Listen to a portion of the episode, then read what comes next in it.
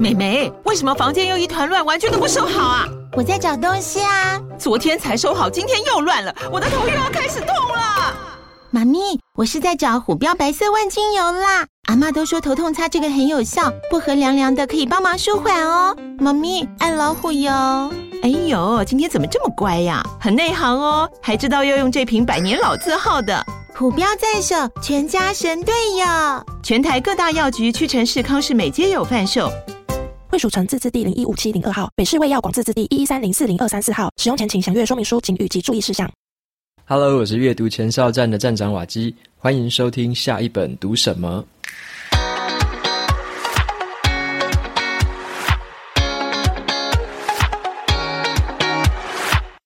今天我想要跟大家分享的这本书，它的书名叫做《灰阶思考》。那这本书的话，在现在的投资理财排行榜上面，算是排名前几名的畅销书之一。它的这个作者，大家可能也都很熟悉了，是 Podcast 股癌的主持人谢梦工。OK，那今天来分享这本书，就是想要跟大家聊一下，说书里面我整理的九个新的重点，以及呢，我这本书除了看电子版之外，我其实第一次听是用有声书的版本来听，所以我也简单的分享一下我听这本书的有声书版本的一些心得跟感想。那在进入今天的这本书之前呢，一样来给大家一些好康跟福利。这个天下外文化出版社有提供我们两本的抽奖证书，所以如果有兴趣抽这本书的朋友，你可以到这个 show notes 里面的部落格文章连接，点进去拉到最底下，输入 email 就可以参加这次的抽奖。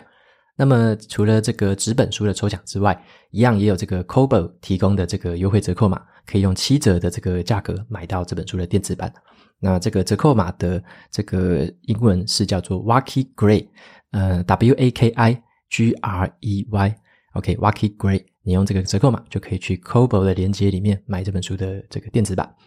好，那接下来的话就回到这本灰阶思考的分享。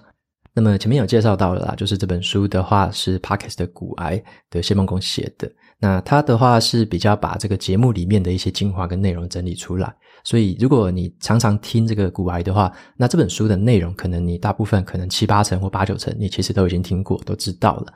那么这本书就是比较偏向用一个系统性的方式，然后分章节啊、分步骤的方式去整理起来。然后你可以把它当成一个参考书籍，因为它里面有提到蛮多投资大师那讲的话，或者是说投资大师的一些书籍，所以你可以把它当成一个是这个投资的索引，然后再去找一些他推荐的一些原始的素材或原始的书籍来读。这个是我觉得这本书蛮适合的一个使用方式。那另外这本书其实也蛮适合刚踏入股市，或者说你对股市仍然有兴趣，但是还不知道怎么下手的人，可以开始读的。就是如果你比较偏新手的话，那这本是一个蛮好的一个入门书籍，还蛮适合的，因为它讲的方式就是很浅显直白，然后很好懂。因为我觉得他讲话的方式，就是谢孟恭讲话的方式，跟其他的这个财经的一些专家，或者说这个财经大师比起来，我觉得有一个很大的差别，就是为什么他讲的话。人家就会想听，那为什么他讲的话就是这么样，有点接地气，或者是说讲的话就是让你觉得诶，心头很畅快，然后听起来有时候会会心一笑。所以这个我觉得其实也是一个表达的艺术，怎么样把原本很难、很复杂、很深奥的东西，用很简单的方式讲出来。我觉得这个是我一直在收听股癌，或者说在观察这个谢孟公他讲话的方式、他写作的方式的一个重点之一。OK，并不是说他写的一定要多么有学术涵养、多么有科学根据，还是多么引经据典，但是他讲的东西就是会让你觉得很好吸收、很好懂，直接听，然后或者说直接看，你就很好的这样子了解这个投资股市啊、投资这些市场到底是什么意思。那这个是我觉得这个股癌扮演一个蛮重要的角色，有点像是在这种财经这个领域，然后透过一个它的这样的一个桥梁或平台，然后让很多的普罗大众可以很轻松的、很简单的去认识投资领域。好，那投资其实是我们每个人必须要做的事情啊。这个并不是说你要不要选择，你如果选择不投资，那长期以来这个通膨可能就会吃掉你的资产。那投资的话是每个人应该都要学习的一件事情，所以我觉得他在这个方面扮演的角色是非常的好。那这本书简单来说，它分成了三个段落啊。首先，第一个段落，它是先排除了我们很多常见的迷思跟一些思考的偏误，甚至是一些思考上的盲点。OK，第一个就是要清理你的大脑的思绪啦，把你的这个思考的方式调整过来。那第二个部分呢，就是讲到说怎么样去采纳或者说接纳很多不同的多元的一些资讯，广纳各方的一些资讯做参考，然后最后再统整出自己的思考脉络。第二个部分就是讲讲这些资讯的吸收啊、摄取的方面。那第三个部分就是比较偏实际的付诸行动了，就是你要怎么样采取行动来真正用自己的赚的血汗钱，真的来投入这个市场，来体验一些你之前可能没有体验过的感觉，或者说你去看看这个资产能不能成长，或者说资产在下跌的时候，你的心里面是怎么受的。好，所以说这个第三个部分就是讲比较这种实战的部分，实际付诸行动的部分。接下来的话，我就分享一下说，我听这本书啊，其实第一次听是听有声版本。那跟大家分享一下听有声版本的一些想法，跟让我觉得很惊讶的一个地方。好，那第一次在读的时候啊，因为我其实原本有电子版的啦，但是那时候因为我在跟这个一号课堂 APP 合作，也是天下文化的一个产品。好，一号课堂有点像是这种线上的这种语语音的学习平台吧，里面有一些有声书啊，一些有声课程。那么我就看到说，在一号课堂里面，那时候刚好是搭上了这个灰阶思考要出书的时候，那这个有声书也就同时上架在上面。而且如果我是会员的话，就可以直接听这本书。可是我就仔细看，注意到说，这个书的这个说书人竟然不是不是那个谢孟恭诶，就他不是本人在说书，他是找来了 Podcast 百灵果的那个凯莉来做这个说书人。所以我觉得诶蛮有趣的，为什么会找一个呃不是作者的人来说书？明明这个谢梦公自己讲的这么好了嘛。那凯莉好像诶可是她是女生诶我就觉得诶好有趣哦，为什么会找不同性别的人来说书？这个我很少见到，因为我自己听很多的外国英文的有声书，大部分都是找同样性别的人来讲，所以我比较少听到不同的这样子的性别的组成，很有趣。那我后来就想说，那我就听听看，因为我其实也没有说抱说多大的期待，我就想要听听看嘛。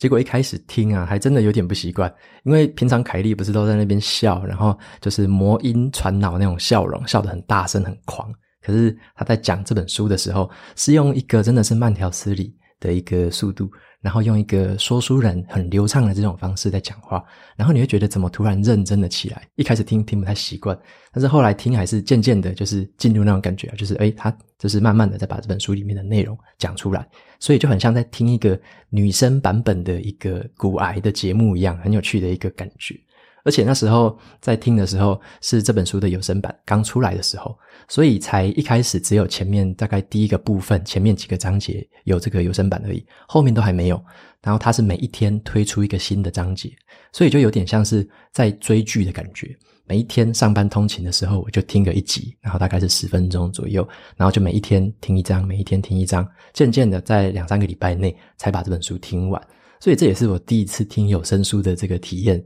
是有点类似追剧这种感觉。在听国外的这种有声书都还没有这种体验，这个听股癌的这本书反而是第一次啊。所以说这个是一个对我来说还蛮有趣的这个经验啊。那我不知道说天下文化之后会不会有类似的操作，但是这一次的这个操作的确是让我觉得蛮意外的。所以，如果你对这本书的有声版本有兴趣的话，你可以到这个一号课堂的这个 APP，我也会把我的使用心得放在这个 Show Notes 里面。你可以用这个 APP 就可以听到这本书的有声版，的确是一个蛮有趣的一个蛮有噱头的一次的操作。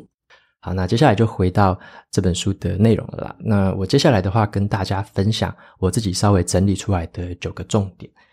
首先，第一个重点呢是叫做打破我们常见的思考迷思，还有思考偏误。好，这边股癌他就有讲到一些这个常见的一些术语啊，常我们常在这个股市市场里面都会听到人家说这个物极必反啊，这个涨多必跌，跌多必涨。但是股癌他就有提到，其实股市并不是这么一回事的，很多时候物极不一定必反，那涨多也不一定必跌，就是很多人朗朗上口的这种感觉就不一定是成立的啦。那实际的情况是怎么样？就像是涨多哦，不一定必跌哦。为什么？因为有些公司它的技术的护城河，它的营运就是非常的厉害，它能够持续稳定的这样成长，持续的一直涨上去。那这个情况下，你要期待它涨多之后要跌下来，有时候是不太可能的。常常就是你错过了这一班车，然后就从此之后再再也上不了车了，越来越涨，越来越涨，然后涨得越来越高，就从此之后你就错过了这班车。那另外一个现象就是跌多也不一定会必涨哦。为什么？因为如果当一家公司它的营运的状况跟它的一个竞争力真的都持续出问题的时候，然后就每况愈下，一直跌一直跌，那你还期待它哪一天会突然涨起来吗？其实也不一定，它可能就一跌不回头，直接变壁纸。那所以说这个状况就是物极不一定必反，所以不要把这种东西当成是一个规则，或者说当成一个永恒的一个常识，并不是。它有时候还是会有一些例外的状况，而且在市场上常常会见到。好，那另外一个这个迷思就是不要跟股票谈恋爱。很多人在买股票的时候啊，都会觉得说，我既然买了这档股票。我就跟他有一种感情的这种存在，感情的羁绊存在。我看到它涨的时候，我会觉得哇，好开心哦，就是一直涨，一直涨。它跌的时候，我还会帮它找理由解释说啊，为什么跌，为什么跌。然后呢，就这样一直跟它抱下去，长相厮守，有点像在跟股票谈恋爱这样。但是这个股癌就提到了一个这个历史的一个统计数据，那就是说，像之前呢、有统计过说，美国的前三千大的这个企业，他们的市值加权起来，有一个叫做罗素三千指数。那么从一九八零年以来呢，其实这个指数前三千家公司呢，他们涨幅超过七十倍。可是涨了超过七十倍里面，这些贡献的这些成长的这个幅度的公司，只有里面七 percent 的企业贡献出来。所以这么夸张的涨幅，却是来自于很少很少数公司的贡献。反而呢，是其他有百分之四十的这种企业，他们的市值已经下跌了超过七十 percent 以上。所以很多的公司，它的市值是一直在跌的。然后呢，你可能买到大部分的公司都是赔钱的。所以这个情况就很有趣了。你在挑股市的时候，其实你很容易挑到地雷。你要挑到那种长期以来爆发成长的，反而是非常少的。所以重点在于说，不要特别去单押某一只股市或某一只股票。那反而有时候你要分分散风险，像是股癌也常常讲的分散风险投资，甚至是有时候定期定额，不要买在一个特定的时间点，就是这样子。就是有些时候投资并不是说用常识来判断的事情，它有时候是很违反常识的一件事情。那第二个重点的话，就是不要盲从那种这种市场上所谓的大神因为很多人会称自己为这种股神啊，或者说少年股神，还是什么中年股神，我不知道，我听到好多好多称自己为神的这种粉专之类的。那大家就真的要非常注意这些事情了。有时候你会看到这个媒体啊，或者网络上有一些专家会说自己是可以预测接下来股市走向的人，那你就会发现说，这些老师他说他可以预测，可是其实他最后的结果是他其实都不能预测，他只是会挑一些他成功的例子大肆宣扬，但是那些赔钱或者是说他预测不到的东西就默默的不讲，甚至有些人还把那些文章砍掉。这个我自己观察下来也发现蛮多人在这样操作，很很有意思，就是大家眼睛真的要睁大。那你会发现说，很多人在有这种选股票投资的压力的时候，很茫然，不知道怎么选的时候，你就好像在海上面突然间想要抓一只浮木，就会想要挑一个老师，想要挑一个神去跟，然后总是会觉得说，只要跟到了某一个对的人，你就会一夕致富，但往往结果是适得其反的。好，那另外一个这个重点就是要站在大盘的肩膀上。那股癌他就有常常说，其实大盘的这种市值型的 ETF 是非常难以打败的一个存在。例如说，在这个美国前五百大企业有一个叫做标普五百指数。那这个指数呢，就已经连续十年打败了百分之八十五以上的主动基金的选股人。好，那这些这个人都很厉害嘛，这些专家都很会选股，都很多很会操纵基金。但是呢，你会发现他们常常都会输给大盘的表现。就是你单纯简单的去持有这五百大公司的这种 ETF 市值型的 ETF，其实你长期以来就可以打败非常多非常多专业的经理经理人了。所以股癌就有提醒到，很多投资的新手，其实你可以先站在这种市场的大盘这个肩膀上面，然后再去发展自己的一些投资技巧。OK，所以说这是一个很好的底子，站在大盘的肩膀上，这是一个蛮好的建议，也是我目前自己持续在采取的策略。大部分的这个资产是放在大盘型的这种 ETF 上面。好，那再来的话是不要把你的思考位包出去了。那这个股癌他就譬喻的很传神了。人们常常会有那种就是病急的时候啊，你就会乱投医，然后把路边的邪庙当成神庙。所以更重要的是说，你需要去了解自己的投资目标到底是什么，以及你的风险承受度到底是什么。因为很多这个投资专家或老师给的建议，虽然都有他的道理在。可是呢，那一些建议或者说那一些方式，可能都有他自己适合的一个对象，所以你要知道的是自己到底是什么样的人，自己的投资目标是什么，可以承受多少风险。那让专家提供的这些建议是辅助你，那不要让它变成是主导你的一个存在。他可能讲了某一些的方法，可能不一定你一辈子就要跟随那个方法，但是你要知道的是，你要多摄取一些不同的建议、不同的想法，然后调整成真正适合自己的。好，所以说不要把你的思考外包出去了。有时候自主思考能力才是最重要的。再来第三个重点是避免同温层的陷阱。因为人类其实长期演化下来，都会有一个叫做群性啊，群体的群啊，那群性这种群性呢，就会让我们对于这群体里面的人很团结，但是对于那种群体外面的人，就会发展出一些敌意、对抗的这种感觉。那所以投资的方法其实有非常多种，投资的策略也有非常多种。那如果说你是待在某一个同温层里面，然后就只相信那个同温层里面的东西。对于其他投资策略完全一概不理，或者说采取一个敌对的态度的话，这时候你可能会错过了很多多元的观点，甚至你可能错过了一些潜在的警讯。那这这个对投资一定不是好事情。那这个古埃也有提到说，与其说你都待在同一个同温层里面，不如你去多加入一些新的同温层。有一点像是你要跳脱你的舒适圈啊，针对你不懂的东西、不熟悉的事物，要先去了解后再做出评论，就不要以说你根本都不了解那些东西，然后就直接下一些断论，或者说下一些自己的偏见，那这样就会很可惜。所以这边的话就是说，你还要加入一些不同的同温层，跳脱自己的舒适圈，不要让那种意识形态的这种枷锁套在自己身上。有时候要试着去了解一些反面的立场，然后再跟自己的内心交互的一些辩证。像是有一句话，我觉得这个美国作家这个费兹杰罗说得非常的好。他说呢，检验一流智力的标准，就是要看你能不能在头脑中同时存在两种相反的想法，还能维持正常行事的能力。OK，所以这个地方我觉得很有趣。有时候我们不要太过单一，不要太过局限，就像这本书的重点，不要说黑啊或者是白，就是一定要选某一边站。反而有时候你是在中间这个灰阶的地带，会找到一些不同的看法、不同的洞见。那就像这个费兹杰罗说的，就是有时候你要同时存在一个正反的想法，然后让他们交叉辩证。这时候你如果还能够持续正常的思考，做出决断的话。才能说明了你持续的有在进步，而且你是一个很好的一个思考者。那善用你的逻辑跟推理的能力来做一些分析跟判断。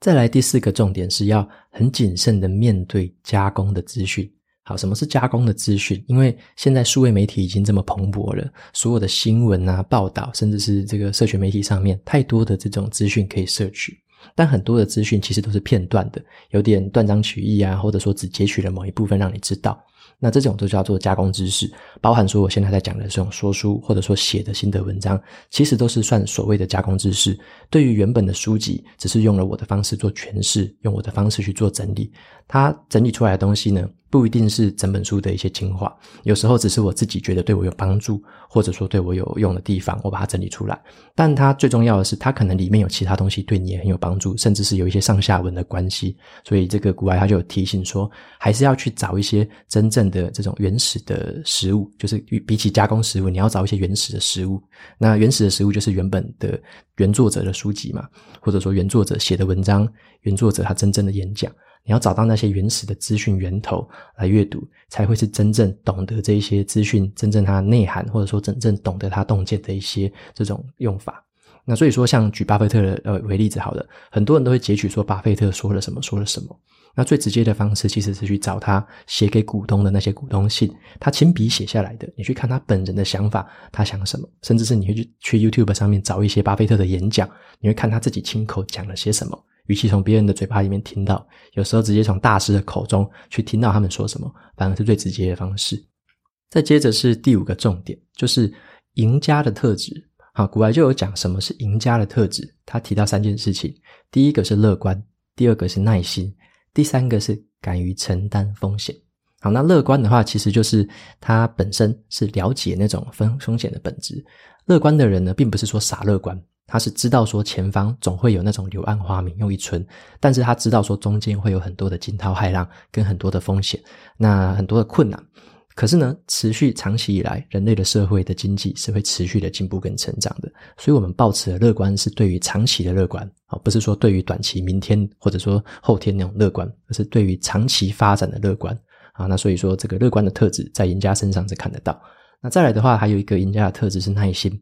有一个稳中求胜的态度啦，因为耐心其实在现在的社会上是越来越少了。像巴菲特就有说过，很多人都想要靠着投资一夕致富嘛，但是他说他一辈子里面百分之九十九的财富都是在五十岁以后才获得的。所以说他是很早开始投资，可是大部分的财富是在五十岁之后才透过复利效应慢慢滚起来的。所以他的投资的重点在于时间加上复利。所以这个就是他很著名的一个雪雪球理论的，你要找到一个很湿的雪。啊，跟一条很长的山坡，让这个雪球滚下去，越滚越大。可是这个滚下去是需要时间的，所以时间这个因素非常的重要。有耐心去等待这个东西复利成长、成长起来的这个结果是非常难得的一个特质。好，那再来最后一个是承担风险的特质。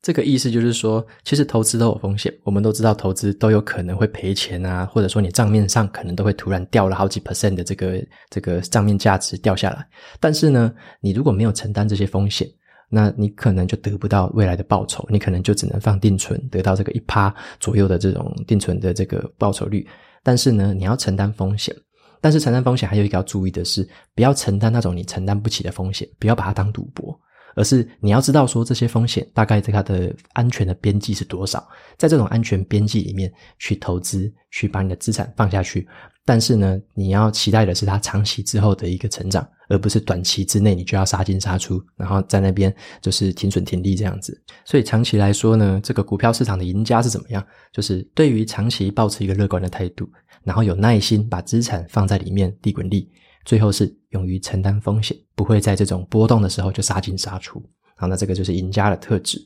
再来的话是第六个重点，就是要总是保持质疑。好，这个质疑就是你要有一种提问的心态，这种好奇的心态，一种求知欲。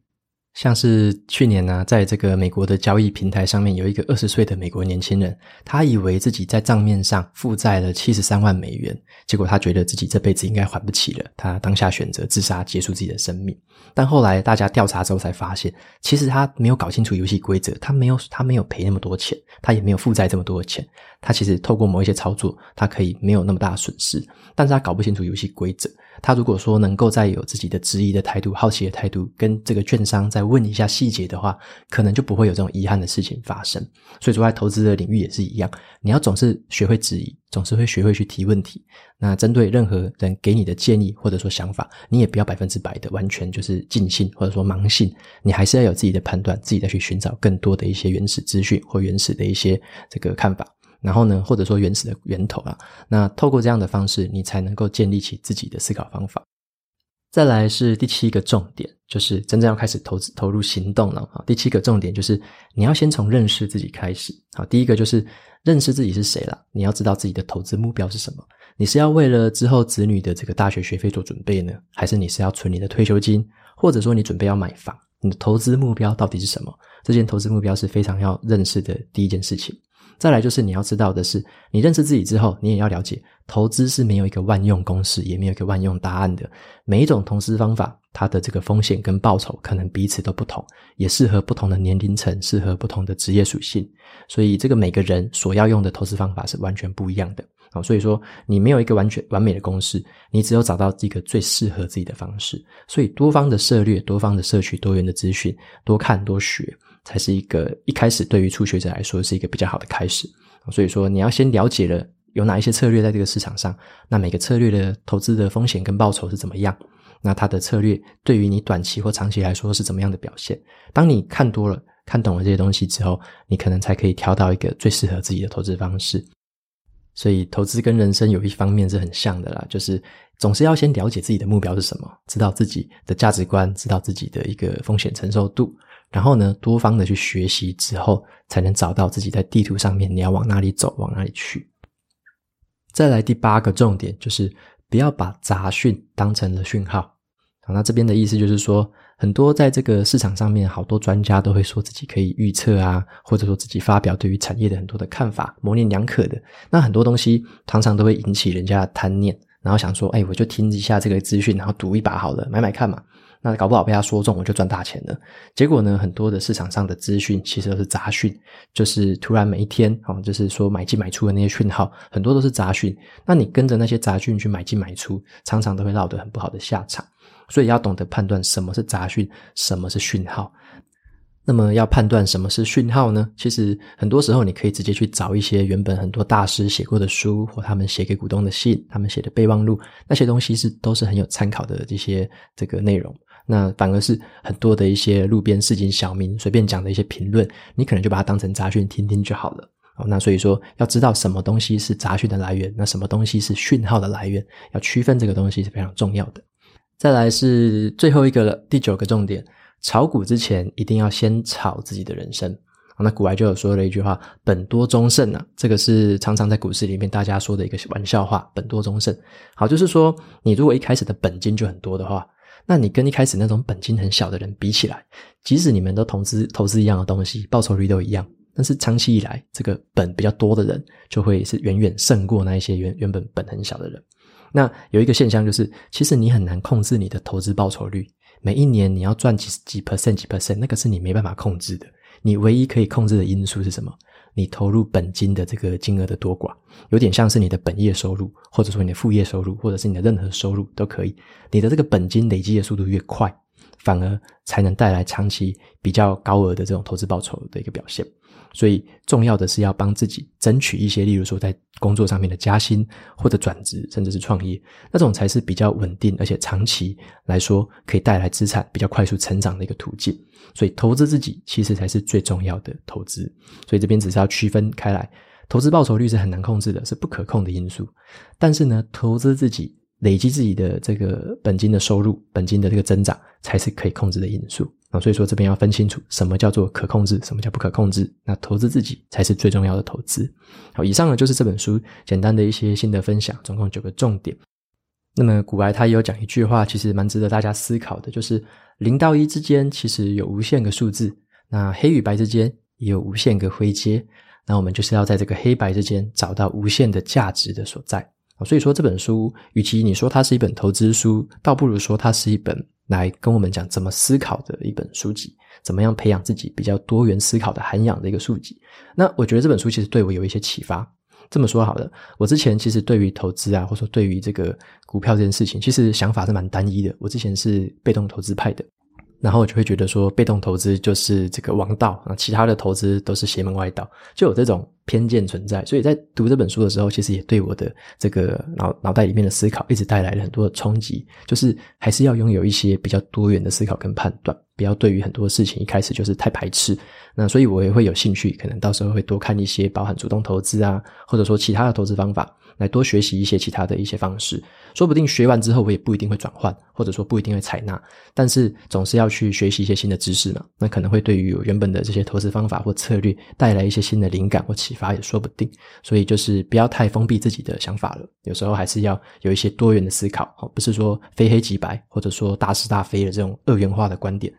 因此，我读完这本书呢，就觉得说思想上面有多了一些些的开放的空间，多了一些些比较多元接纳的一个包容性存在。那我也觉得说，这是读书带给我们的好处啦，总是会带来一些不同的思考冲击，改变原本的一些想法。好，那这本书这个部分就是对我还蛮有启发的。那再来第二个部分，就是之前有提到的，这本书其实让我知道了说什么叫做用白话文把这种很难的知识讲出来。啊，这个是我觉得非常需要学习的一个部分。有时候脑袋里面的东西会太复杂，或者说太艰深难懂，讲出来的话可能都没有人听得懂。那所以这个时候就是要学习怎么样把这个东西，嗯、透过一个这种传达的方式、表达的方式，把它能够用很浅白的这些话讲出来。哦，这个是我从古埃的身上学到的一些事情。以上呢，就是《灰阶思考》这本书推荐给大家。那今天一样念一下 Apple Podcast 上面的一个五星评论。这个留言的人是叫做 Candy 二二五三五。好，他说很推的说书频道。他的内容是瓦基从六月中开始订阅你的阅读前哨站，后来又听你的 Podcast，两个内容都真的很棒，也很用心。那很感谢你做出这么好的网站跟频道，不只是单纯的书评，你还会加一点自己的例子。觉得自己从中得到了许多启发，也间接阅读了很多的好书。那希望你持续做下去，会一直支持你的。好，真的很棒。OK，那感谢 Candy 的留言，谢谢你，很听 很开心听到你这么说啦。那你也是最近开始加入的，好，非常欢迎你。OK，那今天的节目就到了尾声。如果你喜欢今天的内容，欢迎订阅下一本读什么，然后在 Apple Podcast 上面留下五星评论，推荐给其他的观众。那你也可以用行动支持我，每个月赞助九十九元，帮助这个频道持续运作。如果你对我的频道有任何的想法或想要问我的问题，欢迎在 Show Notes 里面的连接留言给我。那我也会在这个阅读前哨站每一个礼拜分享一篇读书心得。喜欢文字版的朋友们，不要忘了去追踪还有订阅我的电子报。好了，下一本读什么？我们下次见喽，拜拜。